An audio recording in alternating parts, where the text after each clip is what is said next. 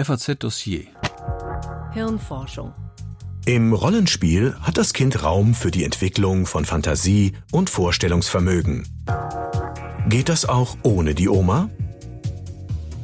Neue Spielzeuge nehmen auf, was Kinder ihnen erzählen. Eltern können sich das anhören und sparen sich echte Gespräche. Konzerne sammeln die Daten. Big Brother im Kinderzimmer. Das gläserne Kind von Julia Bär. An Weihnachten kommt eine neue Barbie-Puppe auf den Markt. Hello Barbie heißt sie. Süß, hübsch, glockenhelle Stimme. Sie fragt die Kindersachen wie Was ist dein Lieblingsessen? Wenn du eine Superkraft haben könntest, welche wäre das? Sie kann aber auch zuhören und antworten. Wenn ein kleines Mädchen etwa zu ihr sagt Hm, was soll ich mal werden, wenn ich groß bin? sagt die Puppe. Vielleicht Tänzerin oder Politikerin oder eine tanzende Politikerin? Echt niedlich. Die Puppe kann aber noch viel mehr. Sie speichert die Fragen und Antworten der Kinder und schickt die Sounddatei automatisch per WLAN an die Server des Startups ToyTalk. Der Chef des Unternehmens, Oren Jacob, betont gerne, dass man die Gespräche der Kinder mit der Barbie-Puppe nicht in Echtzeit überwache. Dazu besteht auch keine Veranlassung.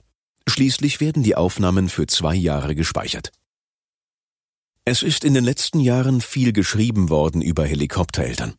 Paare, die ihre Kinder überall hinfahren, keine Sekunde aus den Augen lassen und wie besessen mit ihnen für die Schule üben.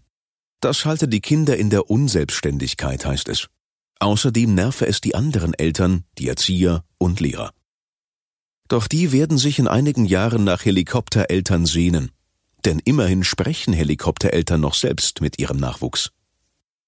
Immer mehr technische Geräte werden entwickelt, um den Eltern die Konversation mit ihren Kindern abzunehmen. Ein grasgrüner Dinosaurier namens Cognitoy etwa, dessen Serienreife kürzlich durch die Crowdfunding-Plattform Kickstarter finanziert wurde. Mit einem Druck auf den Knopf auf seinem Bauch kann sein kleiner Besitzer ihn anschalten und mit ihm reden. Das Besondere an diesem Spielzeug, es stellt sich auf die Sprachentwicklung des Kindes ein. Die semantischen Anforderungen steigen parallel zu den Fähigkeiten des Kindes. Seine Erkenntnisse teilt Cognitoy über drahtloses Internet mit den Eltern. Sie können ablesen, auf welchem Sprachniveau ihr Kind sich befindet, und einschreiten sollte ihnen das nicht ausreichen, ohne selbst mit dem Kind reden zu müssen. Kinder können dem Dino Fragen stellen. Wie geht's dir? Warum ist der Himmel blau? Und wo kommen die Babys her? Das Spielzeug, so versichern seine Entwickler, gibt daraufhin altersgerechte Antworten. Auf Wunsch erzählt der Dino auch Geschichten. Außerdem kann er gemeinsam mit dem Kind Witze reißen. Das sind alles Sachen, die Eltern natürlich auch können, aber der Dino hat mehr Zeit. Das erinnert alles irritierend an die 50er Jahre. Damals ging man davon aus, dass Kinder bis zu einem Alter von einem Jahr nur leiblich versorgt werden müssten. Füttern, wickeln, dann wurden sie wieder ins Bett gelegt. Bis der amerikanische Psychologe Harry Harlow mit Rhesusäffchen experimentierte. Er trennte sie nach der Geburt von ihren Müttern und gab ihnen zwei künstliche Ersatzmütter zur Auswahl. Eine bestand aus Draht, hielt aber Milch bereit. Die andere hatte keine Milch, war dafür mit einem kuscheligen Frotteehandtuch bezogen und hatte etwas, das an ein Gesicht erinnerte. Harlow stellte fest, dass die Affenkinder sich fast die ganze Zeit an die weiche Mutter klammerten und nur zum Trinken kurz wechselten. Das Cognitoy und die Hello Barbie mögen in diesem Vergleich auf den ersten Blick wirken wie die Drahtmutter.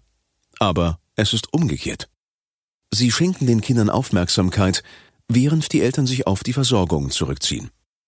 Im kleinen Rahmen füllt schon der erfolgreiche elektronische Tiptoy-Stift die Rolle der wertschätzenden Eltern aus zeigt das Kind mit ihm auf Bilder einer Buchseite, erklärt eine blecherne Stimme mit begeistertem Unterton die Motive.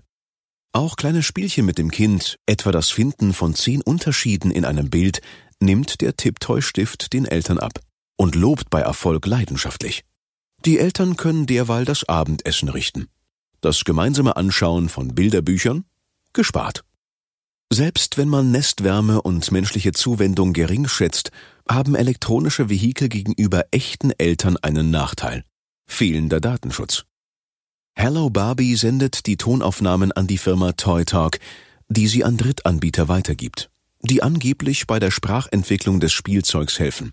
Schließlich soll die Puppe ein richtiger Gesprächspartner für das Kind sein. Hello Barbie merkt sich Antworten, um sich bei nächster Gelegenheit darauf beziehen zu können. Bei einer Präsentation erfuhr die Barbie zunächst, dass ihre Besitzerin gern auf der Bühne steht. Kurz darauf wurde sie gefragt, was die Besitzerin denn mal werden solle, wenn sie groß sei. Du sagtest mir, du stehst gerne auf der Bühne, sagte Barbie. Vielleicht Tänzerin oder Politikerin? Wie der Plauderdino nimmt die Barbie-Puppe nur auf, wenn ein Knopf an ihr gedrückt wird.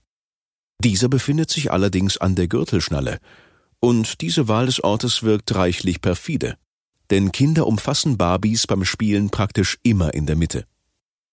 Beim Umkleiden der Puppe muss man sie dort berühren.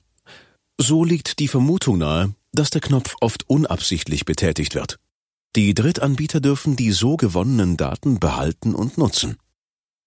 Eltern können bei der Hello Barbie auch im Internet auf die Aussagen ihres Kindes zugreifen und sie, wenn sie wollen, löschen. Die Frage, wie schnell Eltern sein müssen, damit die Aufnahmen nicht schon bei Drittanbietern angekommen sind, lässt die Firma Mattel offen. Doch selbst wenn nur die Eltern die Tonaufnahmen zu hören bekommen, wie es etwa beim Cognitoy der Fall ist, wird die Privatsphäre des Kindes empfindlich verletzt. Kuscheltiere sind jetzt nicht mehr nur Kumpels, sondern auch Beichtväter, denen Kinder ihre kleinen Geheimnisse anvertrauen. Natürlich ist ihnen dabei nicht klar, dass jemand mithören kann.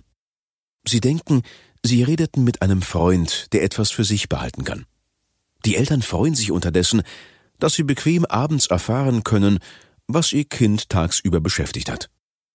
Bislang redete man zu diesem Zweck selbst mit dem Kind. Aber das scheint ein altmodischer Ansatz zu sein.